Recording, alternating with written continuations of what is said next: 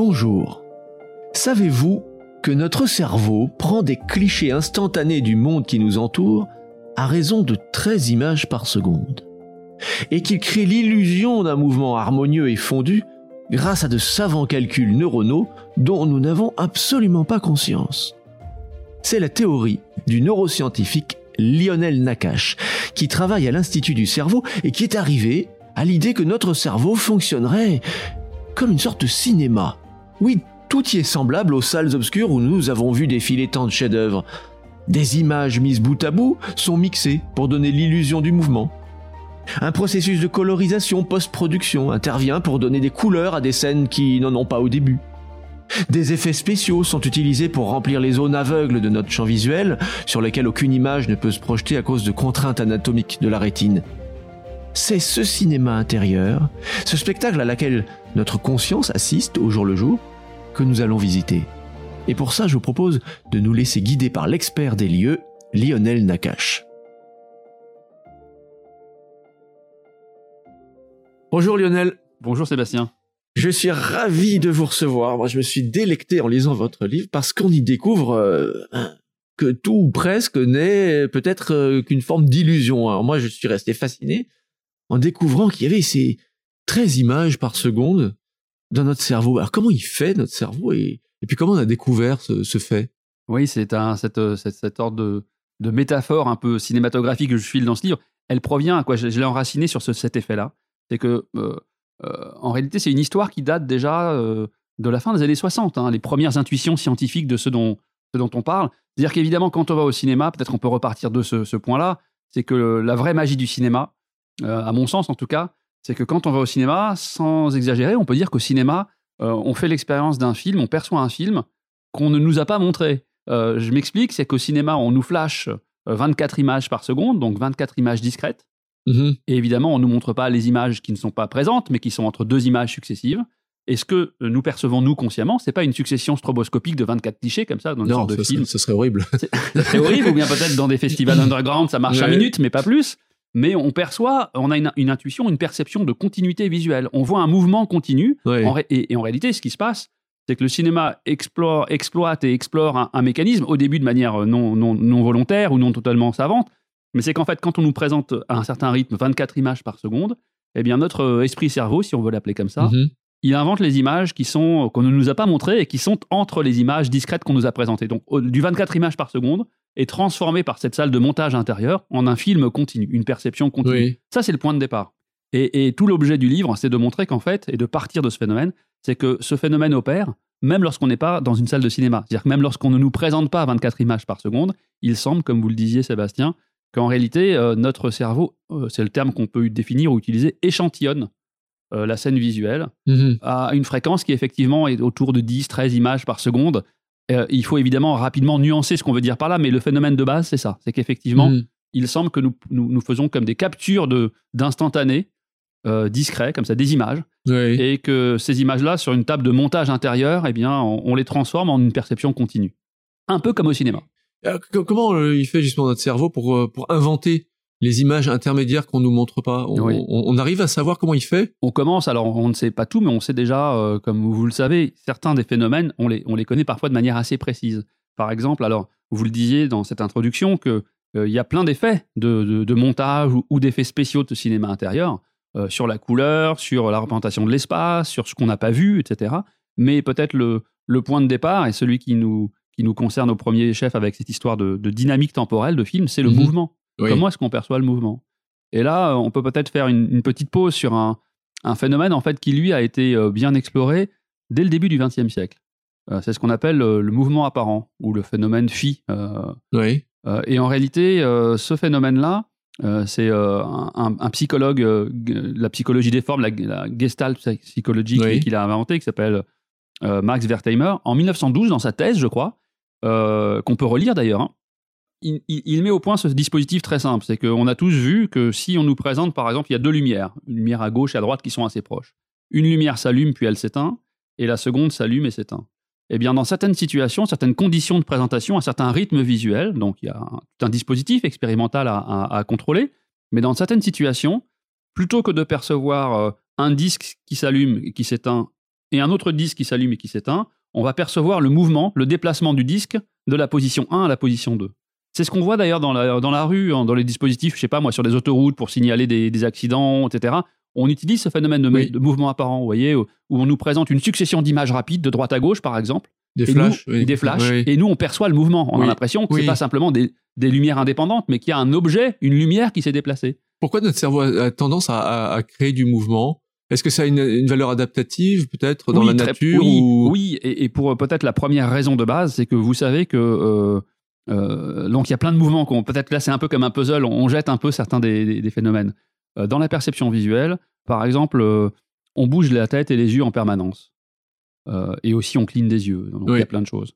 et une façon de réfléchir à toute cette et de, prendre conscience de ce cinéma intérieur, c'est de, de faire une sorte de comparaison entre ce qui se projette sur vos rétines à chaque instant et ce dont vous faites l'expérience, euh, consciemment, subjectivement. Euh, et si on prend juste ce point de départ de la rétine, c'est que comme on bouge la tête et les yeux tout le temps en permanence, normalement, euh, si ce que nous percevons consciemment se limitait à la transmission de ce que nos rétines perçoivent, alors il y a énormément de différences et par exemple, on devrait en permanence voir un monde qui chavire, qui bouge dans tous les sens. Ouais, là, je bouge un peu la tête en vous parlant. On devrait avoir un peu la nausée ou le vertige en voyant tout bouger. Et il y a un phénomène qu'on a découvert il y a quelques dizaines d'années qui s'appelle la suppression saccadique. C'est que lorsque je fais un mouvement des yeux, par exemple un bref mouvement vers la gauche ou vers la droite, eh bien, à ce moment-là, ma scène, imaginez ce qui se passe sur ma rétine. Vous bougez vos yeux, eh bien, euh, les informations, même si euh, le monde reste immobile, tout ça est, translaté d'une certaine ah distance.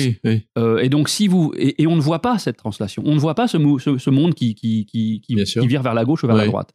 Et donc, le phénomène en question, il a le nom de suppression saccadique c'est que lorsqu'on bouge les yeux, par exemple, on fait une saccade d'un côté, eh bien, pendant une durée qui dure à peu près 200 millièmes de seconde, mhm. tout ce qui se passe sur nos rétines va être, on peut le dire, va être coupé au montage. On ne va pas le percevoir. D'accord. Et donc, vous voyez bien que du coup, ça veut dire qu'entre deux positions, position initiale et position finale, il y a un trou temporel de 200 millisecondes que vous n'avez pas. Et vous devez l'inventer pour arriver à avoir une continuité. D'où le mécanisme adaptatif dont vous parlez. Ah, d'accord. Et donc, pour assurer cette continuité de manière adaptative, certains des mécanismes qui ont probablement été sélectionnés au niveau de l'architecture du cerveau visuel visent à inventer, à inférer, euh, presque par, euh, par mécanisme en fait euh, d'interpolation, étant donné la position 1 de l'objet sur ma rétine, la position 2, eh bien, j'invente les positions intermédiaires et je perçois le mouvement, par exemple. Autrement dit, je reviens vers votre question, mm. c'est que il s'agit pas uniquement d'une esthétique de la fiction, il s'agit que cette, esthétique de la fiction, elle est probablement enracinée sur des besoins adaptatifs réels, très forts. Vous fermez les yeux, ben, pendant une fraction de seconde, il n'y a plus rien. Euh, et ça serait pas mal que votre scène visuelle puisse continuer à être alimentée euh, de calculs sur ce qu'il euh, devrait y avoir à voir, même lorsque vos yeux ont bougé, etc. Ça, c'est quelque chose de très frappant une fois qu'on vous lit sur cet aspect-là, le fait que les yeux bougent sans arrêt et que donc l'image d'une scène qui se projette sur notre rétine, elle danse dans tous les sens, en Exactement. fait. Et ça, c'est même quelque chose qui va beaucoup plus loin que les outils du cinéma, puisque un cadreur, un caméraman sur un, plateau de, de tournage, lui, il peut pas faire bouger sa caméra dans tous les sens, parce que derrière, il y aurait même pas les outils euh, pour euh, pour restabiliser la scène comme le fait notre cerveau. Donc là, c'est presque le cerveau va encore plus loin que le cinéma. Ah oui, et je pense que parce que c'est pas du tout une vision finaliste ou, euh, ou ni une métaphore un mm. peu simpliste, c'est que évidemment le cinéma actuel, il est très loin d'avoir atteint ce qu'on peut décrire comme cinéma intérieur, c'est-à-dire que les mécanismes euh, je peux donner un exemple euh, assez frappant, c'est que euh, dès lors qu'on s'engage dans cette théorie de la, perception visuelle, et, tout l'enjeu du livre aussi, c'est de montrer que ça, c'est la porte d'entrée pour quelque chose qui va beaucoup plus loin que la perception, qui est mmh l'imagination, le rêve, on en parlera peut-être, mais, d'unifier toute la pensée presque, en fait, tout ce qui nous arrive mentalement, toute notre scène mentale. Mais si on revient à l'origine, on a beaucoup de situations dans lesquelles on voit que ce cinéma intérieur, si on veut l'appeler comme ça, est beaucoup plus sophistiqué que ce qu'on sait faire aujourd'hui, euh, même dans les laboratoires de cinéma ou les studios de cinéma les plus, euh, avec les effets spéciaux les plus euh, perfectionnés. Mhm. Par exemple, je ne sais pas si j'ai le temps, peut-être on peut prendre un exemple. C'est qu'il faut tout de suite, c'est souvent le cas aussi en science, c'est qu'il faut tout de suite nuancer ou modérer ou, mieux préciser le sens des mots qu'on utilise.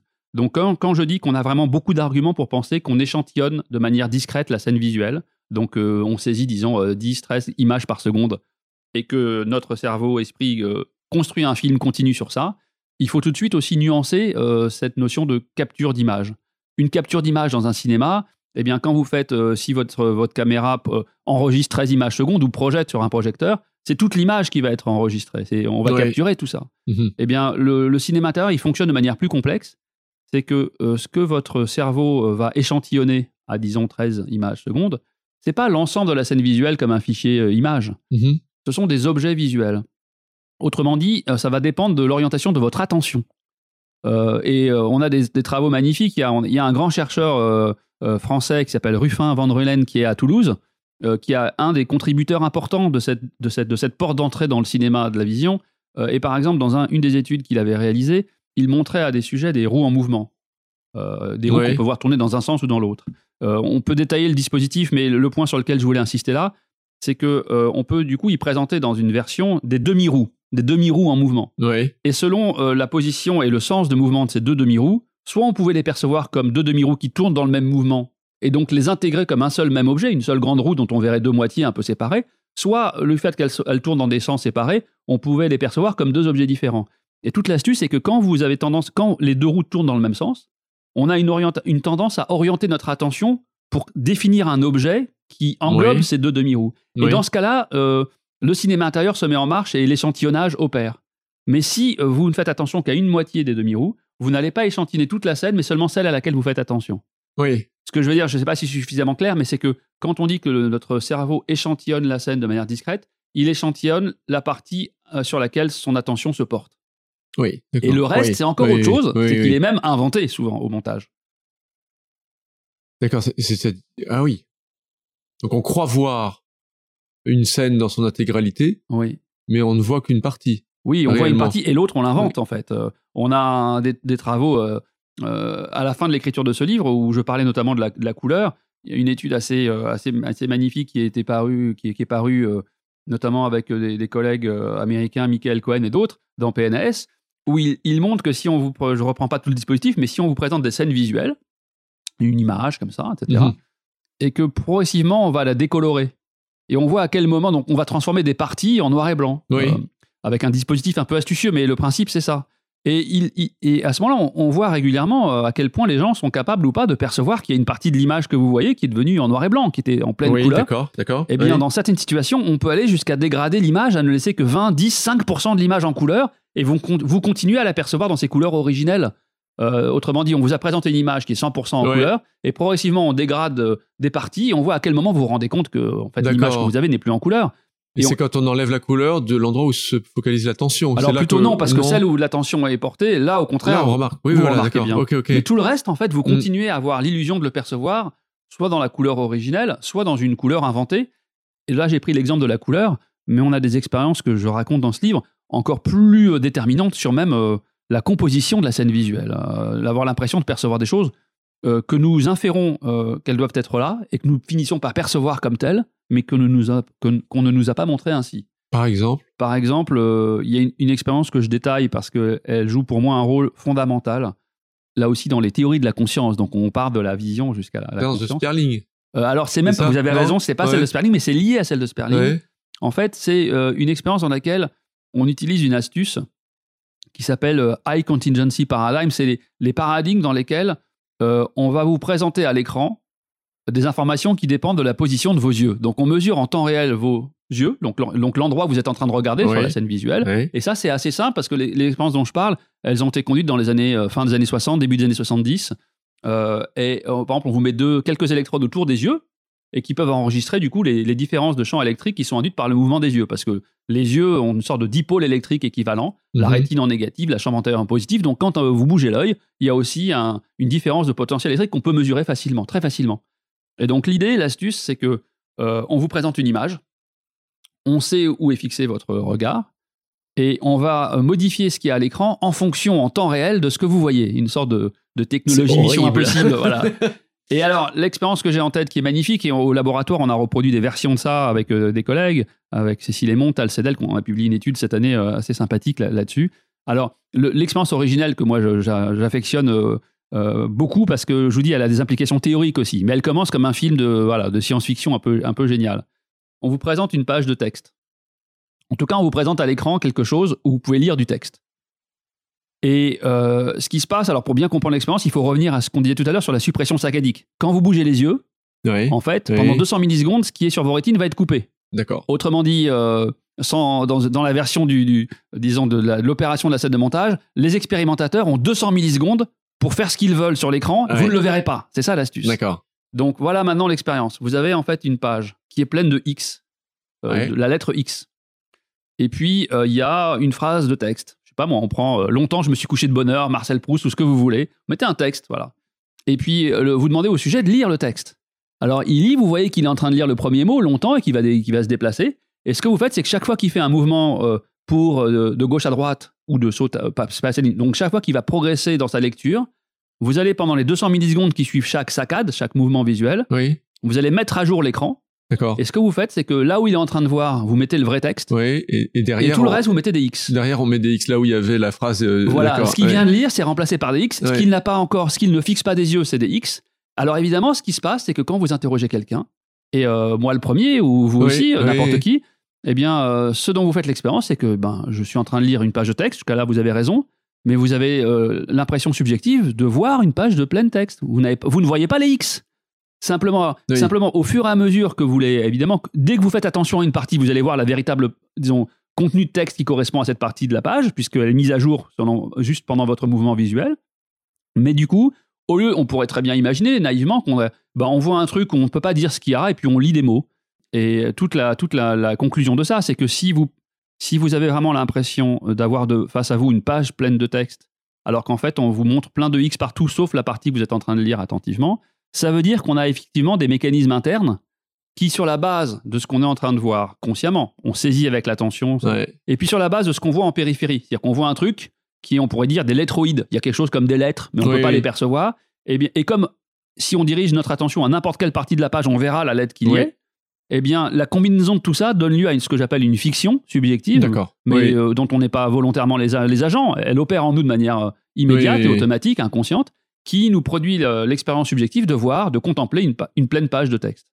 Euh, et ça, c'est évidemment, si on généralise à la scène visuelle, même la scène qu'on est en train de, vivre là en discutant tous les deux, eh bien, il faut donc avoir, se représenter les choses ainsi, c'est qu'en permanence, on oriente nos ressources limitées de l'attention vers une partie de l'espace, Là, on peut percevoir ce qu'il s'y joue, on peut se le représenter. Et tout le reste, c'est une œuvre de composition, alors qui n'est pas au hasard, mais qui tient compte de toutes nos connaissances possibles, toutes nos connaissances passées sur cette scène ou sur l'espace qu'on explore, et que tout ça fait, participe à ce mécanisme d'effet spécial d'inventer ce qui n'est pas vu, l'inventer l'invu en réalité dans du cinéma intérieur. Et je le disais simplement, ça a une grande portée théorique, euh, mais on ne le discutera peut-être pas là, mais je, l'aborde aussi dans le livre, sur les théories de la conscience. Euh, est-ce que, est que la conscience euh, ça consiste vraiment dans une logique un peu cartésienne à se dire un peu je pense donc je suis. Là, ça pourrait se dire je me rapporte à moi-même des objets mentaux donc j'ai conscience de cela. Ou est-ce que la conscience est plus large? Il y a une discussion théorique assez forte et j'essaie de montrer pourquoi euh, certaines des théories contemporaines de la, conscience elles tombent dans des illusions assez proches de celles qu'on vient de décrire. C'est-à-dire qu'on a l'impression qu'il y a plus de choses dehors que, que, nous ne voyons, mais en réalité, cette impression provient de nous plus que du monde. Et on, c'est-à-dire qu'on croit avoir conscience de plus de choses. Oui, alors je, ne sais pas si vous voulez qu'on rentre là-dedans. Il y a, il y a une, grande classe de théories. Alors euh, nous, on développe avec Stanislas Dehaene, avec Jean-Pierre Changeux et d'autres collègues depuis une vingtaine d'années. On développe une théorie euh, où on a développé une théorie psychologique d'un psychologue qui s'appelle Bernard Bars, un psychologue américain qui est contemporain, qui est toujours vivant, qui avait euh, développé ce qu'on appelle le Global Workspace Theory, donc la théorie de l'espace de travail global. Et, avec Stanislas et Jean-Pierre et d'autres collègues, euh, ce qu'on propose, c'est une version neuronale de ça. Et on a développé un peu la théorie. Donc une théorie, euh, je ne vais pas la développer là, mais elle est assez simple parce que dans notre domaine, c'est pas encore de la physique quantique. Donc euh, les, idées maîtresses, on peut les exposer en, de manière claire. et c'est ce que je fais aussi dans, le cinéma intérieur. Mais un des points importants, peut-être pour juste focaliser, c'est qu'il y a des théories évidemment heureusement concurrentes. Et il y a une théorie qui, provient notamment d'un philosophe américain contemporain qui s'appelle Ned Block, qui propose, pour le dire euh, rapidement, que lorsqu'on dit que nous avons conscience de quelque chose, donc par exemple là on est en train de discuter, eh bien nous on accorde une place importante à ce qu'on appelle euh, euh, par un néologisme la rapportabilité, de dire la capacité à se rapporter subjectivement à la première personne quelque chose, quel que soit ce quelque chose, c'est ça le contenu de la conscience. Donc mhm, mhm. le contenu de ma conscience, c'est ce que je peux me rapporter. par exemple là je me perçois, je vous mhm, perçois, le micro, un, un Mac, un ordinateur, etc. Se, rapporter avec des mots ou pas forcément? Alors déjà, du coup, on va exposer la durée. Euh, c'est pas forcément avec des mots. Vous avez raison. Euh, et ça, c'est très important parce qu'en fait, euh, on peut du coup utiliser cette approche même dans des situations où le langage verbal, en tout cas, n'est pas n'est pas possible. Par exemple, chez des patients aphasiques, par exemple chez des enfants d'âge préverbal, par exemple dans d'autres espèces animales, etc. Et donc, effectivement, la rapportabilité telle qu'on l'envisage, et puis il y a plusieurs, plusieurs travaux empiriques qui ont montré que, en tout cas, qui ont confirmé des prédictions que nous avions, qu'on peut avoir une forme de rapportabilité non verbale qui ouvre la voie à, tester un peu les briques de la conscience, même dans d'autres espèces que l'homme, par exemple. Oui, euh, ou chez des bébés qui savent pas encore parler. Exactement, exactement. Et euh, il y a des mm. astuces, il y a des expériences euh, très très astucieuses qui permettent d'essayer de court-circuiter le langage comme média de rapportabilité. mais il est vrai également que le fait de disposer de ces capacités de langage non seulement permet de communiquer des rapports mentaux de manière plus facile, plus simple, c'est peut-être une des fonctions du langage hein, d'ailleurs, de communiquer nos, nos, pensées, en fait, mhm. mais également participe directement à la complexité de ses propres pensées. C'est-à-dire qu'on disposer du langage avec toute les, la récursivité, la complexité, etc., fait qu'on peut du coup atteindre sans doute l'abstraction, euh, la, symbolisation, etc., peut-être des choses. Alors, mais pour revenir au, point important, de, c'est que NetBlock va nous dire, par exemple, eh bien, quand là on est en train de discuter, je peux me rapporter certains éléments de la scène visuelle, et ça, vous, NetBlock propose d'appeler ça la conscience d'accès, ce à quoi j'accède, ce que je peux me rapporter. Mais il nous dit, en même temps, ma conscience est beaucoup plus riche que ça. Ma conscience visuelle, par exemple, euh, euh, il l'appelle la P-consciousness, la conscience phénoménale. Elle déborde, c'est vraiment euh, en anglais l'argument du débordement, c'est-à-dire qu'en fait, je, perçois consciemment beaucoup plus de choses que ce que je suis capable de me rapporter. D'accord. Donc, du coup, NetBlock nous dit, ce sur quoi vous travaillez, c'est la conscience d'accès, mais la conscience phénoménale, qui fait partie pour lui de la conscience, est beaucoup plus riche. Et du coup, si on revient à l'expérience de la page de lettres, et qu'on demande au sujet qu'est-ce que vous percevez, ben j'arrive à voir euh, les mots que je suis en train de lire. Longtemps, je me suis couché de bonne heure, mais je vois, je fais l'expérience consciente de toute la page de texte. Mais nous, on sait qu'il n'y a pas la page de texte à l'écran, qu'il n'y a que des X. Du coup, là, on peut vraiment répondre à NetBlog, dire euh, si réellement le sujet, sa conscience phénoménale, inclut quelque chose qui est dehors, qui est vraiment dehors, mais qui ne peut pas se rapporter, quand il nous dit qu'il perçoit une page pleine de texte, comme on sait qu'il n'y a pas ça dehors, on ne lui montre pas une page pleine de texte. Donc ça veut bien dire que ce qu'il veut appeler la conscience phénoménale, c'est pas tellement le fait de faire une expérience plus riche de ce qu'il y a dehors, mais de construire à l'intérieur une expérience en partie illusoire de ce qu'il est en train de percevoir. Et le fait même qu'il soit capable de vous rapporter, euh, on revient dans l'accès. C'est-à-dire qu'en fait, comment vous savez qu'un sujet, même pour NetBlock, a une conscience phénoménale? Eh bien parce qu'il est capable d'une certaine manière de se le rapporter à mhm. lui-même.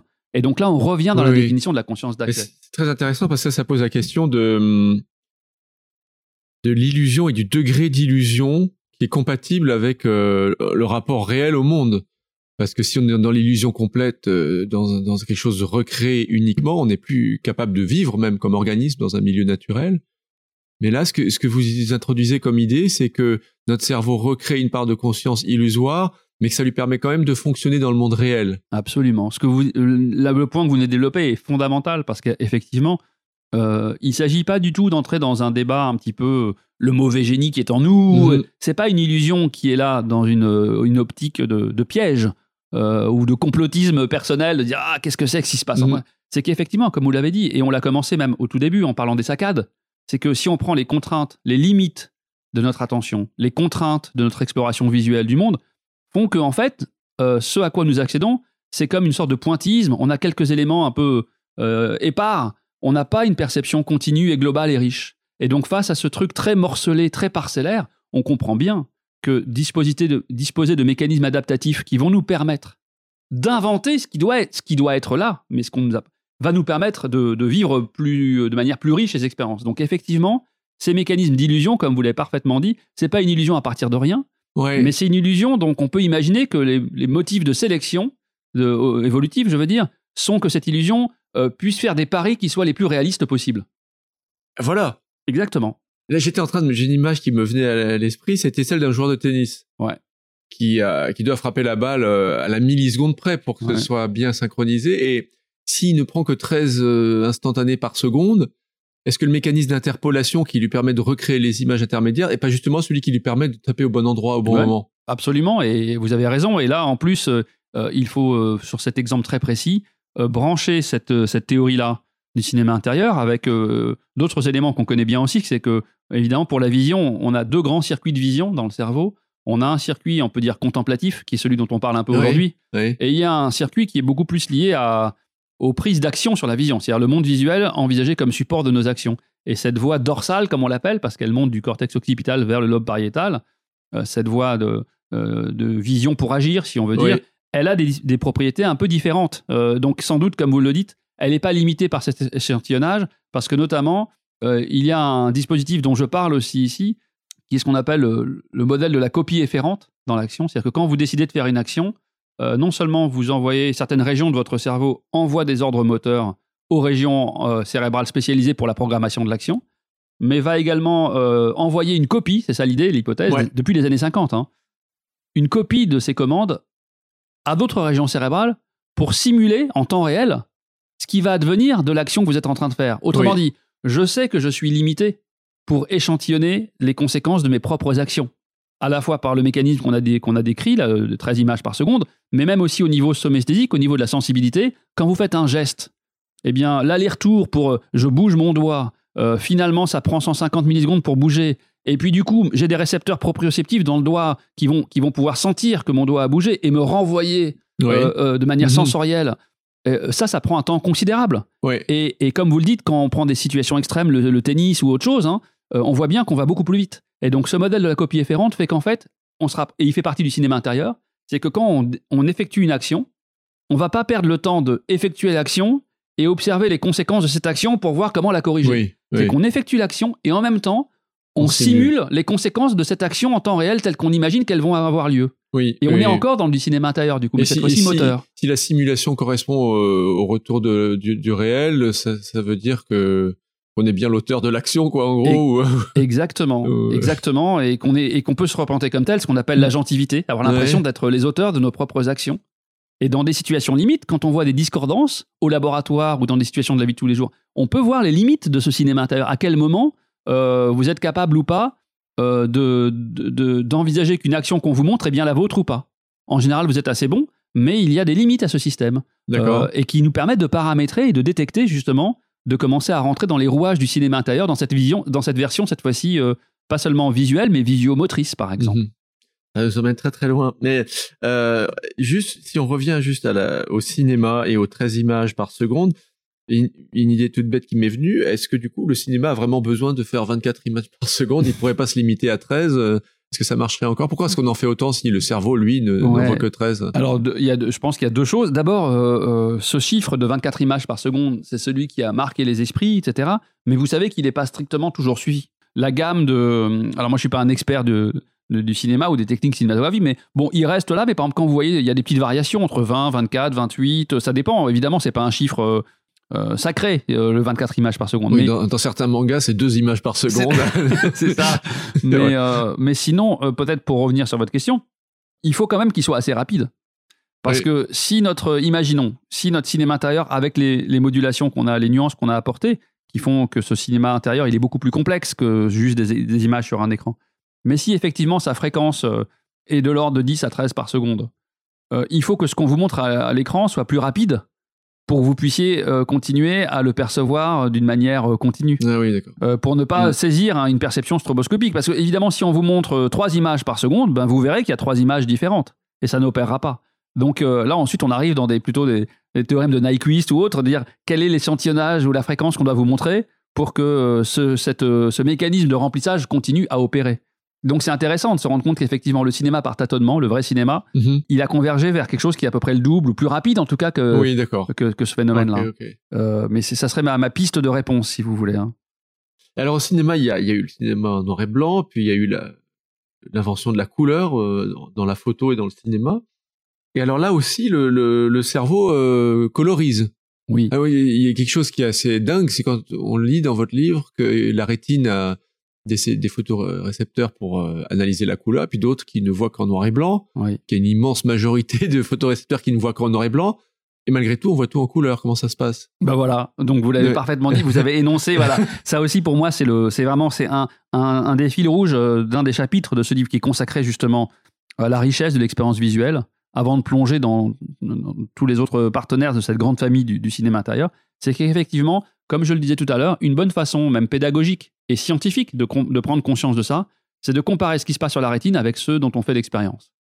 Et toute la différence, tout le différentiel entre les deux nous implique, nous, révèle de manière un peu euh, indirecte tout ce qui a été donc construit euh, euh, après la réception des images rétiniennes par notre esprit-cerveau. Et pour l'exemple de la couleur, c'est assez fascinant, c'est qu'effectivement, pour le faire vite, sans être trop caricatural, quand je fixe un point droit devant moi, ou si nos auditeurs, nos auditrices fixent un, point comme ça droit, visuellement droit, droit devant eux, eh bien, ce qui se passe sur leur rétine, c'est qu'il y a des informations lumineuses qui se projettent sur leur rétine.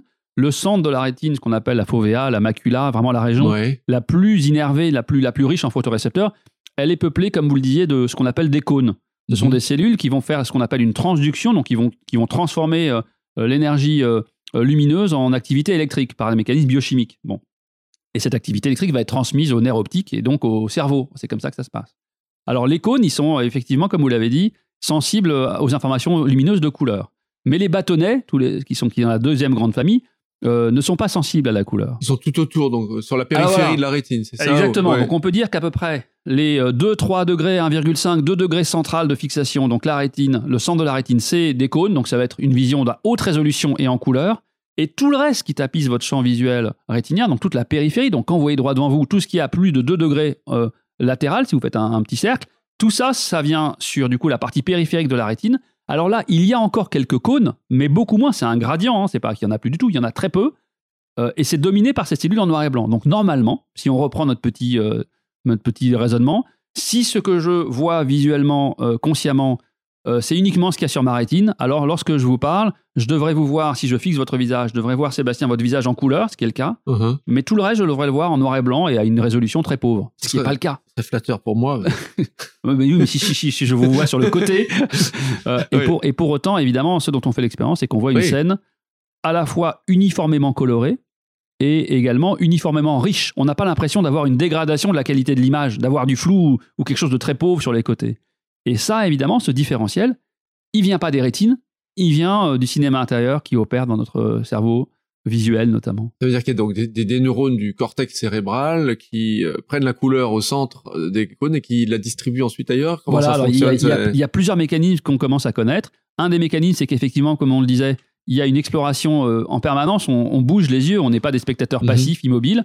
Et donc, un des mécanismes supposés, il y a pas mal d'arguments pour le, pour le développer, j'en parle, je le, je, le, cite et l'explique, c'est que quand vous avez quelque chose qui est au centre de votre champ visuel, vous, vous percevez sa couleur réelle, et vous pouvez du coup la, garder en mémoire, et quand vous faites des mouvements visuels, mettre à jour les positions de cet objet qui devient maintenant périphérique, mais en lui allouant cet attribut coloré initial. Donc avec un effet de mémoire et de mapping, un peu de, euh, en fonction de vos mouvements, de cartographie où se situe maintenant cet objet qui était avant fovéal et maintenant qui est en périphérie. Donc une sorte de mise à jour qui tient compte de vos connaissances sur l'information de couleur des objets de la scène visuelle que vous explorez. Et l'autre, c'est un phénomène, celui qu'on mentionne tout à l'heure, c'est que même sans bouger les yeux, vous avez des paris qui sont réalisés sur euh, la couleur. Des paris sur euh, ce qu'il se passe en réalité, euh, de quelle couleur doit être l'objet. Et donc, vous avez cette, ce phénomène de colorisation qui utilise au moins ces deux canaux. Et j'ai un collègue, par exemple, qui commence en cours de psychologie, de neurosciences cognitives, en, présentant, par exemple, des, feutres colorés, et en s'approchant d'un étudiant, et disant, voilà, fixe-moi euh, je te montre un feu de coloré. Est-ce que tu es. Alors, évidemment, le, sujet a l'impression de voir. on lui montre en périphérie, donc oui. on a l'impression de voir en couleur, bien sûr. Mais si dès lors qu'on vous interroge quelle est la couleur de cette. eh bien, vous allez évidemment vous tromper très souvent. C'est vrai? Ouais, ah très souvent. Mais c'est très facile de, se tromper sur. Mais simplement, on ne le sait pas. On pense tout voir très ah de manière extrêmement. Vous pouvez faire l'expérience chez vous avec quelqu'un, voilà, d'essayer d'intuitionner la couleur de quelque chose qu'on vous montre sur le côté eh bien, il y a beaucoup de situations dans lesquelles c'est assez difficile, dans lesquelles non seulement on se trompe, mais on, a l'illusion qu'en fait, euh, on a accès à cette information d'une manière immédiate. Ah, c'est incroyable parce que moi j'ai l'impression que par exemple, si je suis au volant ouais. et que je, je, je, suis au feu rouge, je regarde la route devant moi, donc le feu rouge ne se projette pas sur ma fovea, et pourtant, je vais voir s'il est rouge ou s'il est mmh. vert. Ou alors c'est juste parce que je vois si c'est en haut ou en bas. Ouais. Ou qu'est-ce qui se passe il, il faudrait refaire une manip avec vous direct, mais c'est vrai pour tout le monde ce que vous dites. Mais, mais par exemple, ce qu'on sait, c'est que euh, la, petite proportion, si on veut rentrer dans les aspects un peu de détail, la petite proportion, la faible proportion de cônes, donc les photorécepteurs sensibles à, l'information de couleur qui sont en périphérie, euh, euh, sont organisés de telle manière que si vous avez une surface colorée dans votre champ visuel qui est très grande, Là, vous allez pouvoir extraire une information. Par exemple, un ah, ciel bleu. Il y en a quand même probablement si un ciel bleu, si on continue à le voir en bleu en périphérie, ce c'est mhm. pas uniquement par des phénomènes d'illusion, d'inférence sur euh, abductif sur ce qu'on pense que c'est, c'est qu'il y a une information euh, limitée, très, à très basse résolution, donc avec euh, qui se distribue sur une large partie du champ visuel, où là, l'information peut être captée par nos cônes en périphérie. Mais si l'information colorée, elle vient d'une petite région, là, là, elle, va être inventée. Ou, ou bien vous allez faire une saccade très vite, mais vous ne saurez même pas que vous avez fait une saccade parce qu'on n'a pas conscience de tous nos mouvements visuels, si vous voulez. Oui. Alors, il y a, y a, un passage qui est, presque un petit peu effrayant dans votre livre. C'est quand vous dites qu'il y a des, carrément des, trous dans notre, dans notre vision. Oui. Il y a des, des, endroits où en fait il n'y a aucune image qui se forme et oui absolument et, malgré tout on croit voir quelque chose à cet endroit-là. Oui mais c'est à dire euh, on perçoit quelque chose mais qui ne vient pas à nouveau de la rétine absolument. Euh, le point auquel je référais et alors je suis désolé que ce soit effrayant mais c'est une vieille terreur parce qu'en fait c'est dès le XVIIe siècle. D'ailleurs c'était une sorte de, philosophe naturel français qui était à la fois euh, abbé ou en tout cas qui était le père Edmé Mariotte, voilà exactement, qui était mmh. un, physiologiste naturel, un peu le début des sciences expérimentales. Et en fait, qui c'est à lui qu'on doit, en tout cas qu'on attribue cette notion de tâche aveugle. En anglais, on parle de blind spot. Euh, c'est qu'effectivement, à nouveau, si on reprend notre approche très, euh, très empirique et très, en même temps, on est dans quelque chose d'extrêmement univoque. C'est ça qui est mmh. sympathique, c'est que vous prenez une rétine, eh bien, si on revient sur euh, l'histologie de la rétine, la, structure de la rétine, euh, donc il y a ce qu'on a dit, le centre de la rétine qui euh, est haute résolution, couleur, et toute la, tout, tout, le reste qui est en basse résolution et noir et blanc. Mais il y a autre chose, c'est qu'un peu sur quelques degrés sur le côté, donc latéral de la rétine, extérieur, eh bien il y a un trou dans la rétine. Et ce trou, pourquoi? Ben, C'est un peu une sorte de câblage la plomberie de, la rétine, c'est que par ce trou, il y a à la fois l'artère centrale de la rétine qui va apporter de sang oxygéné pour euh, la rétine. À l'inverse, il y a toutes les le circuit veineux, donc euh, circuit artério-veineux, donc la grosse veine qui va drainer tout le sang, qui s'appelle la veine centrale, qui va ressortir par le même câblage. Hein. À nouveau, c'est comme si c'est bien fait, quoi. C'est le même trou qu'utilisent les, les, les, On va pas en faire deux des trous, quoi. Et puis par ailleurs, toutes les fibres nerveuses de la rétine qui récupèrent les informations que les photorécepteurs ont transduites en activité électrique, donc l'activité nerveuse du nerf optique, elle va converger, donc le nerf optique, il va passer par là. Donc c'est vraiment extrêmement bien fait. Vous avez un trou dans la rétine par lequel le nerf optique quitte la rétine pour le cerveau, pour le système nerveux central, le reste du système nerveux central, et vous avez euh, artère et veine qui passent par là. Donc c'est un trou pour les, disons les les, faisceaux euh, vasculo-nerveux, si on veut dire ça comme ça. Mais la conséquence, un, voilà, euh, à laquelle on peut pas échapper, c'est que quand je ferme un œil, par exemple là, je ferme l'œil droit, et que je vous fixe avec mon œil gauche, eh bien, quelque part en périphérie, là, sur l'extérieur, il y a un trou dans ma rétine. Donc, normalement, si ce, que, ce dont je fais l'expérience se limite à ce que ma rétine transmet à mon cerveau, mhm, mhm. quand je ferme l'œil droit et que je vous vois avec mon œil gauche, eh bien, je devrais vous percevoir que en couleur au milieu et précis, tout le reste en noir et blanc, et en plus, je devrais percevoir un trou sur le côté. dans ce trou-là, je peux faire ce que, ce que je veux, vous verrez. Et ben voilà. Et, exactement. mais, alors, je verrai pas ce que vous ferez dans ce trou-là, mais c'est pire que ça c'est que je vais inventer quelque chose que qu'on m'a pas envoyé. C'est-à-dire qu'en réalité, euh, le, premier constat, c'est que c'est pas comme ça que ça marche. C'est-à-dire que quand je ferme un œil, et je pense que la plupart de nos auditeurs, quoi, je pense tous, n'ont pas une conscience d'avoir un trou dans le côté latéral ah de la rétine. Et qu'est-ce que ça veut dire? Donc, implacablement, ça veut dire que on a rempli, on appelle ça le filling in, le remplissage. Notre table de montage de cinéma intérieur a inventé ce qu'il devrait y avoir sur la rétine, là où il y a un trou dans la rétine. Et on a des manips, j'en montre une dans, le livre, euh, qui permet, si on vous montre par exemple des barres horizontales, eh bien, quand vous tombez et qu'il y a un petit, un petit disque coloré là où, où il y a votre trou dans la rétine, mhm. donc on peut, par tâtonnement, euh, vous fixer le centre de l'image et vous avancer un peu pour que le cercle se projette dans votre euh, tâche aveugle. Quand il est en dehors de la tâche aveugle, vous voyez, puisqu'il y a un cercle, donc vous pouvez le percevoir. Mais dès qu'il est en tâche aveugle, non seulement vous ne le voyez plus, mais votre esprit-cerveau, comme il y a des motifs horizontaux, va inventer que la barre qui est normalement interrompue par le, par le cercle se prolonge. Donc va inventer la part de barre qui n'est pas présentée. C'est une pure invention graphique euh, de la réalité. là. Une pure invention, mais comme vous le disiez très bien tout à l'heure, c'est que c'est une pure invention, mais qui essaye de se rendre la plus réaliste possible. C'est-à-dire, étant donné toutes les informations dont je dispose sur le reste de la scène visuelle que je contemple, étant donné toutes les informations que, dont je dispose pour connaître les, la physique ordinaire du monde, les jeux d'ombre, etc., eh bien, euh, de manière totalement inconsciente, ma table de montage produit euh, ce contenu que je n'ai pas reçu pourtant, et je vais avoir l'impression et la croyance subjective que ce que je vois, c'est vraiment ce qui est dehors, alors qu'on ne me l'a pas montré. D'accord.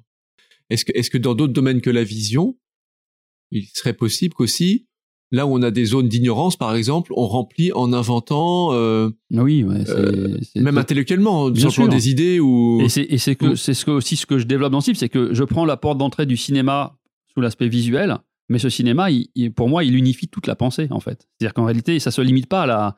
Je montre qu'en prenant, en filant la métaphore de, aussi de la, grande famille du cinéma, ben, la grande famille du cinéma intérieur, c'est que je montre pourquoi, et c'est une des grandes découvertes de, notre discipline dans la deuxième moitié du XXe siècle et, maintenant, c'est qu'en fait, euh, l'imagination, Donc là, on, déjà, on, quitte la perception, mais l'imagination, évidemment l'hallucination, le rêve, la mémoire visuelle, mais même, comme vous le disiez, la conscience en général, emprunte les mêmes mécanismes et donc est exposée aux mêmes mécanismes de construction, d'invention.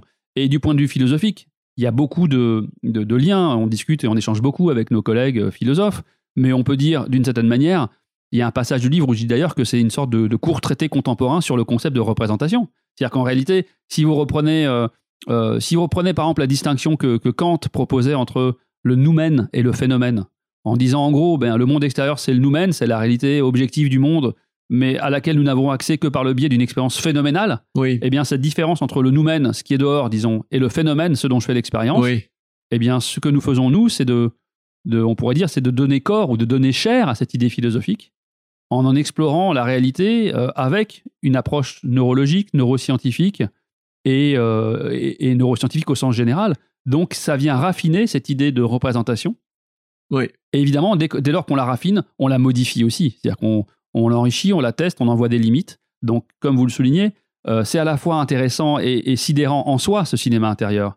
Mais, c'est sidérant beaucoup plus que ça. Euh, et puis des, des, peurs de la vie. Évidemment, on est tous en train de vivre cette expérience du Covid, mais à la limite, d'une certaine manière, ce que je veux dire est un peu un truisme. Mais une fois que vous prenez vraiment profondément conscience de ça, de la manière de laquelle on opère, eh bien, c'est avant tout aussi une, manière de d'introduire des principes à, la possibilité de, tolérer le fait qu'on puisse, ou en tout cas de comprendre pourquoi est-ce que face à une même scène visuelle, on va pas tous voir la même chose.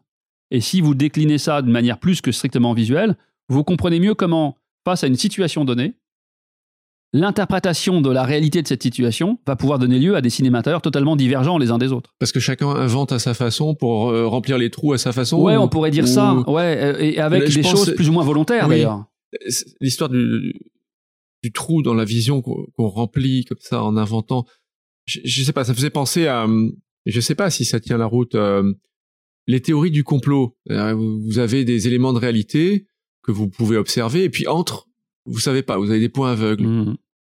Est-ce qu'à ce moment-là, c'est pas le même mécanisme qui nous pousse à inventer des choses dans les dans les zones de vide mmh et sans qu'on en ait conscience même parce que je trouve que c'est une question hein, très intéressante et qui pour moi aussi participe de la du, désir d'avoir aussi écrit ce livre et développé cette, théorie là c'est qu'en réalité souvent en science on aime bien unifier les choses. Euh, c'est à dire que mm. si vous faites euh, prenons une discipline qui n'est pas la, mienne on peut, peut voir qu'en physique euh, souvent les les plus grandes découvertes théoriques où elles ont consisté en fait à rapprocher des choses dont on voyait pas au début les relations et que le fait d'essayer de converger vers une théorie du grand tout en physique, c'est d'arriver à unifier, je sais pas, actuellement la mhm, relativité, la mhm. physique quantique, mais même auparavant, corpuscules, ondes, etc., ou même de comprendre le concept de force indépendamment des, des, types de forces qui existent. On va, donc il y a ce mouvement euh, euh, euh, d'unification qui, qui, qui, consiste à trouver un, un, schéma assez abstrait dans lequel tout ça repose sur des principes assez peu nombreux en réalité, assez dans, et c'est un principe qui s'illustre parfaitement en physique, mais qui est vrai ailleurs. Et, ce que je voulais montrer euh, ici, d'ailleurs, mon livre euh, s'ouvre. Alors, comme je file une, métaphore cinématographique, je ne me, suis pas privé de faire des ponts avec plein de films, plein de passages, plein d'expressions du cinéma ou qui m'ont inspiré ou qui sont, peuvent, parfois être amusantes, ou en tout cas pour l'écrire, c'était assez amusant. Et dans l'introduction, je, je propose, euh, j'expose mon livre en fait comme étant un préquel, vous savez, de, du, un préquel de la fiction. donc, et, le complotisme dont vous parliez, on pourrait dire, il participe à ces fictions, c'est-à-dire la manière de laquelle on construit une interprétation du monde.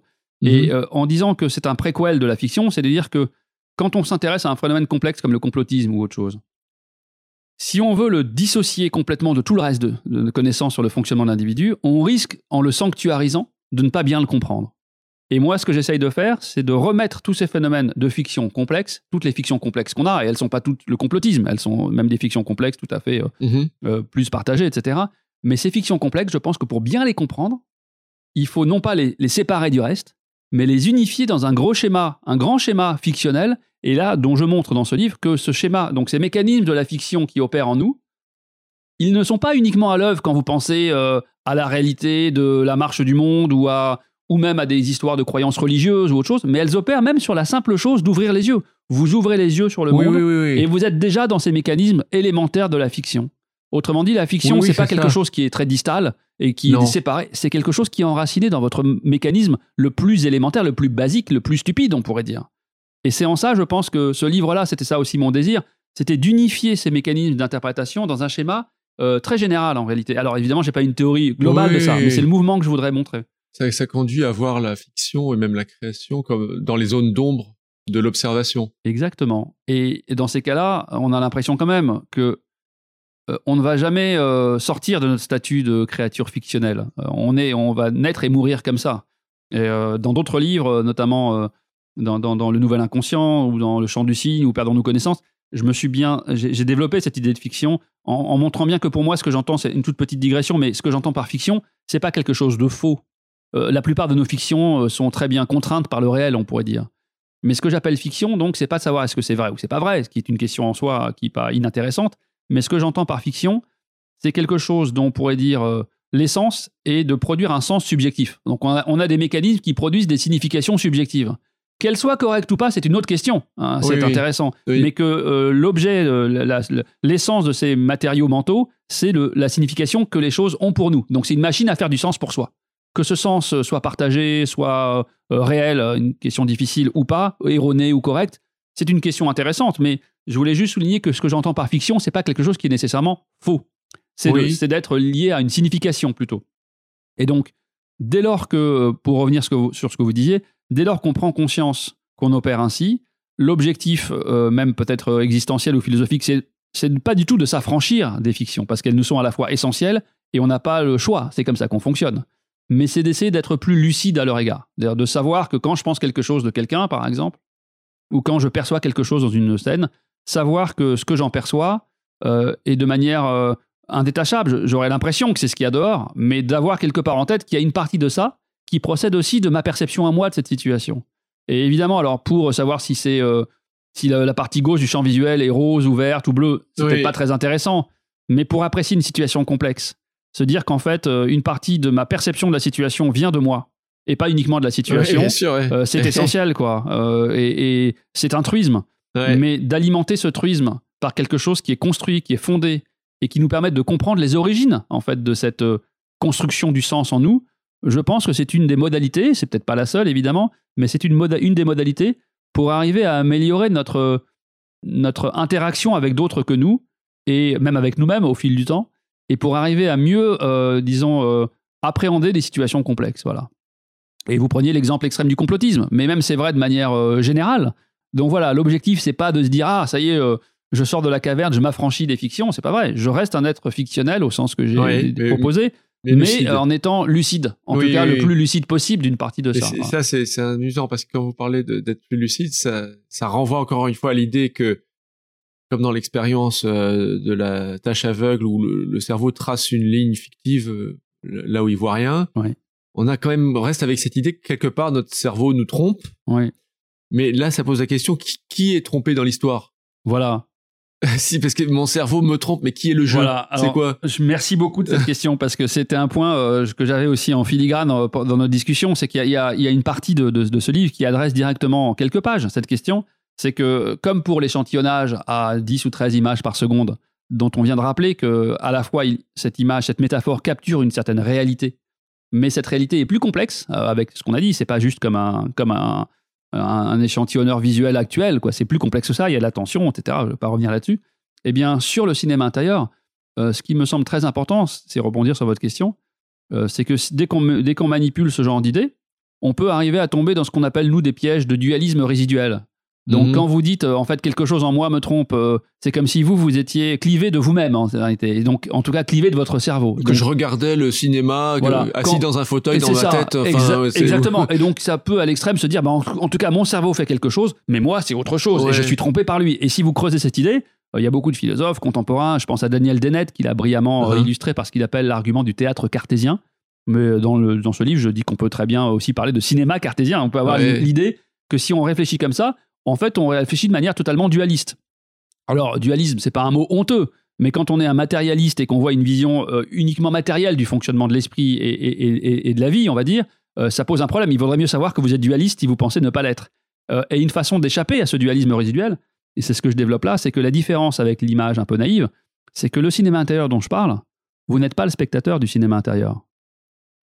Auquel cas vous pourriez appliquer ce, schéma de dualisme résiduel, de se dire en fait quand on dit mon cinéma me trompe, c'est qu'en fait on, continue, on, finit par penser que moi c'est pas vraiment mon cerveau, c'est autre chose. Oui. en réalité, le cinéma intérieur, et je, le montre et je l'illustre, au cinéma intérieur vous n'êtes pas que le spectateur, vous êtes le spectateur, mais vous êtes également le réalisateur, vous êtes le monteur, vous êtes le producteur, vous êtes l'acteur. Donc en fait, on est démultiplié. En fait, tout, on, opère nous-mêmes à chacun des niveaux de ce cinéma intérieur. Autrement dit, c'est pas quelque chose qui est extérieur à nous. nous sommes ce cinéma intérieur d'une certaine manière. Mais quand je deviens plus lucide et que je, je lis ce que vous écrivez, que donc j'apprends qu'il y a par exemple cette tâche aveugle et euh, à ce moment-là, euh, il y a une part de moi euh, qui se distancie de ça quand même. Oui.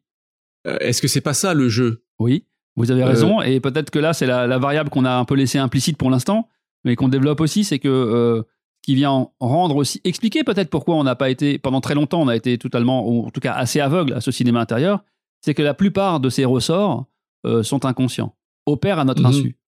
Et donc, typiquement, la tâche aveugle, ça fait partie euh, de ce qu'on appelle des phénomènes cognitivement impénétrables, pour parler comme un collègue qui s'appelle Zénon Pilichin, Cognitive Impenetrability en anglais. Donc, donc il y a des phénomènes, même si vous, les, vous en êtes parfaitement lucide, voilà, j'ai parfait, je suis parfaitement lucide de l'existence de ma tâche aveugle, je ne peux pas prévenir euh, le phénomène de remplissage. Euh, donc il opère de manière inconsciente, incontrôlable pour moi. Donc ce que vous appelez effectivement les frontières du jeu, JE, euh, et ce qui permet également de prendre la distance mais sans se cliver, c'est de voir qu'il y a une partie de nous qui n'est pas consciente dans le fonctionnement, dont nous n'avons pas conscience et qui n'est pas accessible à la conscience du tout. Et évidemment dans une acceptation de, cette définition totalement différente de, l'interprétation freudienne du mot. On parle de manière extrêmement descriptive. Euh, et que du coup, certains des mécanismes du cinéma intérieur, vous pouvez en être lucide consciemment, mais sans être capable d'y échapper parce que la plupart d'entre eux opèrent de manière non consciente. Voilà. Donc ça, c'est pas être dualiste, mais simplement c'est euh, faire une séparation entre ce, à quoi nous accédons consciemment en première personne et ceux qui opèrent en nous euh, auxquels nous n'avons pas accès. mais ma proposition serait quand même de dire que notre individualité, notre jeu, JE, il se résume pas au jeu conscient. Pourquoi? Parce que dans notre, la marge de notre esprit, on n'arrête pas d'avoir en permanence des allers-retours entre des phénomènes conscients et non conscients. Mhm. Il y avait un livre précédent qui s'appelle Le champ du cygne où je m'intéressais à ça. Très précisément, ce que j'appelle des accidents de collision, c'est que parfois, quand vous rencontrez un cygne dans la rue, vous commencez par le prendre pour autre chose qu'il n'est, avant de corriger. Oui, Et donc, ces scénarios d'accidents de collision, ils nous donnent vraiment à penser que ce dont on prend conscience, c'est déjà quelque chose qui a un sens, une forme de fiction subjective, mais dont ce sens a été produit inconsciemment, sans vous, en fait, sans vous consciemment. Oui, oui, oui. oui, mais pour autant, une fois que vous en prenez conscience, soit vous adhérez, soit vous critiquez, vous dites c'est pas possible. Je prends un exemple, euh, je sais pas, moi, vous marchez dans la rue, euh, vous dites ah c'est Bernard. Quand vous dites c'est Bernard, vous n'avez pas cherché quelque chose en vous, vous dites c'est Bernard. Mais si vous réalisez que Bernard il vit en Australie ou qu'il est mort depuis 15 ans, vous dites ah bah non ça peut pas être Bernard, et donc vous commencez à corriger votre scénario, un peu comme un processus éditorial. Donc c'est pour ça que je pense que euh, la subjectivité, évidemment, la partie consciente est éminemment intéressante parce que c'est celle la, seule à laquelle on a accès subjectivement, mais que cette, cette notion d'identité subjective, pour moi, elle inclut euh, les facettes conscientes et non conscientes de notre fonctionnement. C'est pas mmh, uniquement mmh, la partie mmh. consciente que, ce que vous disiez. On a pas mal parlé de, Descartes à travers le dualisme, mais euh, et vous, vous, d'une certaine façon, vos travaux lui donnent un petit peu raison à ce qui avait été son, son grand doute, c'est-à-dire le fait que les sens nous trompent qui l'avait amené à quand même à considérer que la seule chose incontestable, c'est le fait qu'on pense. Oui. Finalement, est-ce que ça se rejoint pas à ce niveau-là? Bah, En tout cas, cette idée-là, pour moi, c'est évidemment, c'est toujours un peu naïf ou un peu ridicule de parler comme ça, mais en tout cas, pour moi, cette idée-là, c'est la, en tout cas, c'est personnellement, c'est euh, la géniale idée qui me, qui me marque le plus de la philosophie de Descartes. Ça veut dire ce, cette, euh, cette recherche de, d'une connaissance infalsifiable sur le fait que j'existe en fait, mm-hmm. et de se dire qu'il y a quelque chose, euh, euh, je peux douter de tout, sauf du fait que je suis en train de penser, mm-hmm. quel que soit le contenu de cette pensée. Pour moi, c'est le point de départ euh, de notre approche. Ça reste totalement pertinent. C'est-à-dire qu'en réalité, le fait de vous savoir capable d'être conscient de quelque chose, donc le je pense donc je suis, on pourrait le dire, notre version contemporaine, ça serait de dire je me rapporte à moi des choses dont je suis. Que ce contenu soit illusoire, vrai, pas vrai, etc., c'est autre chose. Mais la primauté, ou en tout cas euh, ce côté euh, indubitable de l'existence fondée sur cette saisie de la subjectivité, pour moi, c'est la grande idée, euh, pas que pour moi, pour beaucoup de gens, mais elle est discutable, hein, d'autres la discutent. Mais ensuite, il y a beaucoup d'autres choses qui étaient liées aussi peut-être à l'époque de Descartes, mais cette grande idée est, absolument fondatrice. Ouais. Sauf s'il y a une tâche aveugle de la pensée, auquel cas notre pensée ne pourra jamais nous, nous le, la signaler. Alors, ça ne veut pas dire que vous aurez. Euh, je pense pas que. Alors, je suis pas du tout un expert de Descartes du tout, mais je pense pas que la philosophie de Descartes soit une promesse de, transparence totale à notre fonctionnement. Je ne crois pas. Mais simplement, le fait euh, de, de, faire l'expérience de vous en train de penser vous offre euh, cette, cette, cette assise absolument indubitable du fait que on pourrait dire que vous existez, en tout cas c'est et tout le reste ensuite ça peut être le, point de départ. Alors ensuite Descartes lui c'est je crois beaucoup tourné vers les mathématiques parce qu'ensuite il s'est dit voilà est-ce qu'il y a d'autres choses qui sont absolument euh, euh, certaines? Et donc il s'est intéressé euh, et dans cette époque aussi du XVIe siècle européen avec la place des mathématiques naissantes etc et Fermat et machin etc. Vous avez ici une place de la méthode logico-déductive pour arriver à construire progressivement euh, et qu'on pourrait re-questionner aujourd'hui, hein, qui, est intéressante. Mais en tout cas, le point de départ cartésien, euh, moi, il me paraît extrêmement euh, universel. D'ailleurs, je crois, j'ai vu un, collègue philosophe, Ali Ben Maklouf, qui, qui, qui, développait aussi des sources, je ne veux pas me tromper, mais de, de, philosophes musulmans antérieurs à Descartes qui avaient développé aussi cette, cette idée-là. En tout cas, on voit bien, de toute façon, une fois qu'on le formule, il y a ensuite la capacité à donner une emprise à une idée, mais que cette idée que euh, la seule chose dont nous soyons certains, c'est du fait que nous sommes en train de, de faire, de, de, vivre une expérience euh, consciente, disons-là. ça, c'est quelque chose de très partagé. Je ne sais pas, euh, vous avez cette théorie de Berkeley, le, philosophe Berkeley, dont je crois, ce que j'ai compris de Berkeley, c'est qu'il tenait une version radicale de ça, de dire qu'en fait, de pousser à l'extrême, de dire la seule chose, les seules choses qui existent, c'est celles que nous percevons consciemment. C'est-à-dire que là, je vous vois, vous existez euh, je vais à la salle pétrière, vous n'existez plus euh, que le monde. Oui. Voilà. Oui, oui, c'est euh, ce qu'on dit à chaque fois. Et, donc, donc on voit bien que cette idée, elle va être, les gens vont jouer avec elle de manière différente, mais qu'il y a quelque chose d'extrêmement profond dans, cette idée de, de qu'est-ce qui est la primauté de, ma connaissance de, de la réalité de mon existence. Même si l'expérience conscience, on l'aperçoit comme incontestable, une des caractéristiques de la conscience, on trouve dans dans Proust, dans Joyce, l'idée que c'est un flux continu.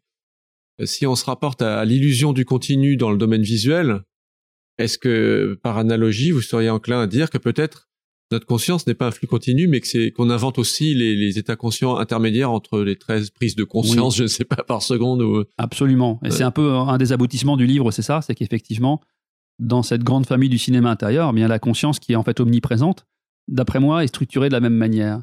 Et euh, pour aller exactement dans le sens de ce que vous venez de développer, à la fois d'un point de vue théorique, mais également de données empiriques, chez l'homme sain, chez l'homme malade, euh, dans des modèles animaux, etc., on peut avoir cette idée, effectivement, que euh, notre flux de conscience, dont nous avons, vivons une sorte d'intuition immédiate de continuité, mmh en fait, opère elle aussi par l'enchaînement discret d'états, l'un après l'autre, à une une durée de l'ordre d'à peu près 300 millièmes de seconde, à peu près 2-3 états par seconde en moyenne. Hein. Ah, donc la conscience est plus lente que la vision. Euh, euh, oui, en tout cas qu'elle est encore un peu plus bas, mhm. peut-être pour cet aspect-là, mais qu'en tout cas, un, contenu particulier, euh, en tout cas l'enchaînement discret, de se dire, il y a plein de façons de le voir. par exemple, je peux vous donner un exemple qui revient aux années 80 à peu près, de collègues suisses, Lehmann et Michel et d'autres collègues. si vous prenez l'électroencéphalogramme, l'activité électrique du cerveau, et que vous l'enregistrez en continu, et que vous vous intéressez à un truc tout bête, et vous prenez, imaginez, vous, posez des électrodes, je sais pas, nous, mhm. euh, N électrodes. Et puis avec ça, vous pouvez, euh, à chaque instant, vous pouvez dessiner la topographie euh, de voltage, autrement dit la carte électrique de ce que vous enregistrez sur le scalp du fonctionnement du cortex. Voilà.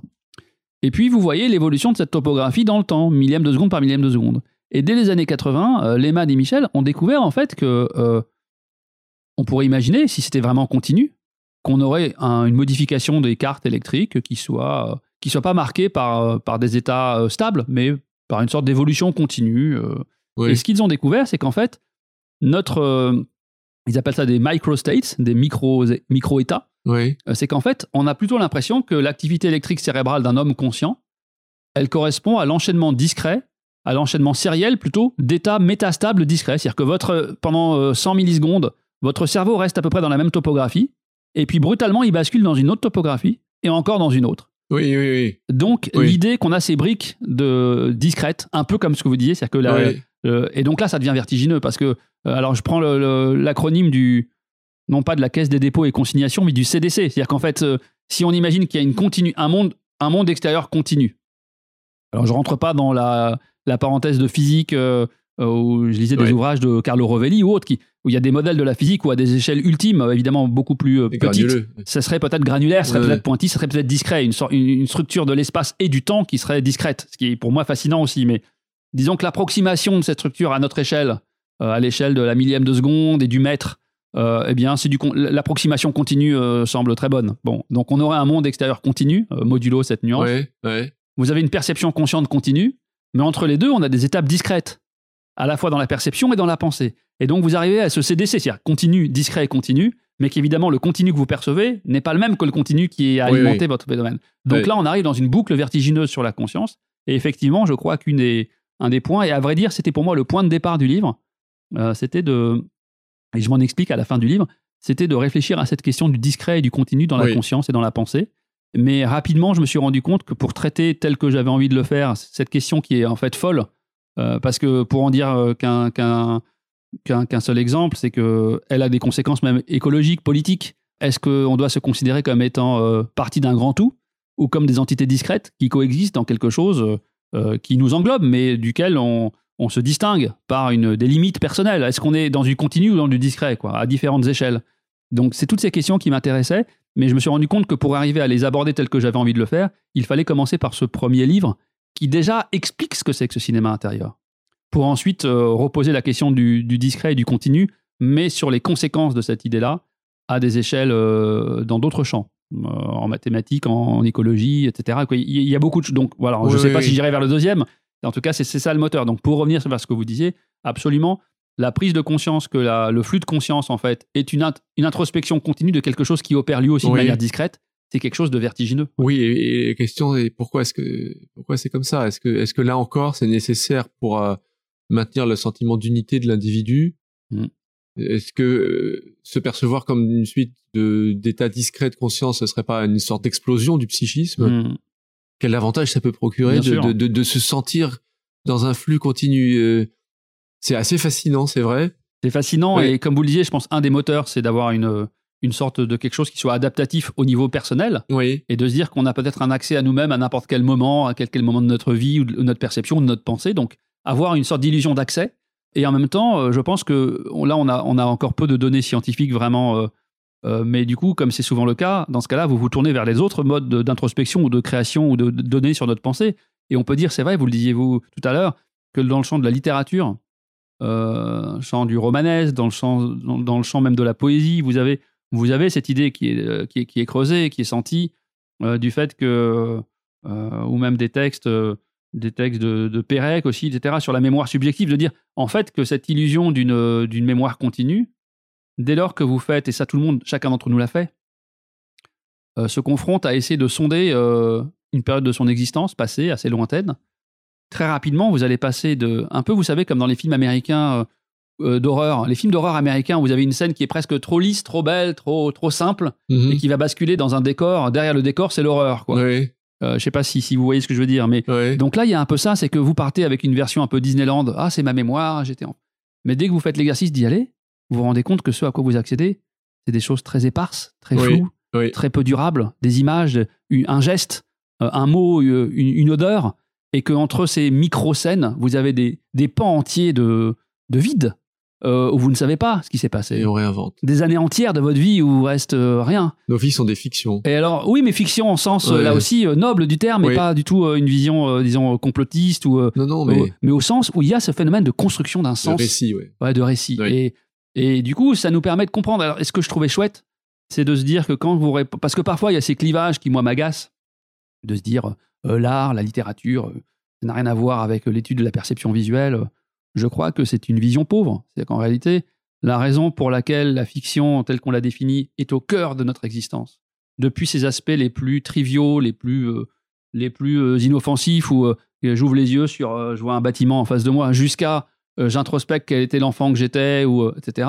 Euh, eh bien, tout ça opère dans un même grand mécanisme, dans lequel ces phénomènes, alors il y en a plusieurs des, mécanismes, mais ce phénomène général de construction du sens subjectif on voit bien qu'aux différentes échelles, il opère à des, il, répond peut-être à des besoins biologiques, adaptatifs, comme vous le disiez, à l'échelle individuelle, collective, interaction individu-monde extérieur, dans une société, etc. Donc, il s'agit d'un cadre extrêmement général, c'est mm. vrai. Lionel Akash, votre livre, Le cinéma est intérieur, bah, il est paru le 14 octobre. Voilà. Il nous emmène euh, de la vision jusqu'à jusqu'à la conscience, jusqu'à ces questions de, du sens. Et je crois que c'est un euh, un exemple de ce que la physiologie, la neurophysiologie peut vraiment apporter à, à tous les domaines de, de la vie, de l'introspection, de, de, la philosophie, euh, de la sociologie. Donc c'est un régal de vous lire. Voilà, on, va essayer de vous retrouver très bientôt, en tout cas pour, pour l'écoute de ce podcast. Et merci mille fois et à très bientôt. À vous, merci beaucoup. C'était Braincast, la voix des neurones, le podcast de Cerveau et Psycho. L'entretien a été réalisé par Sébastien Boller, rédacteur en chef de Cerveau et Psycho, avec le concours de l'Institut du cerveau, dont on fête cette année les 10 ans. Merci à Lionel Nakache et à Mathilde Salomon pour la préparation et la réalisation de ce podcast. Vous pourrez retrouver cet épisode sur le site de Cerveau et Psycho, sur celui de l'Institut du cerveau, ainsi que sur toutes les plateformes d'écoute. Une occasion de nous faire part de vos retours et de vos souhaits pour de futurs rendez-vous. À bientôt!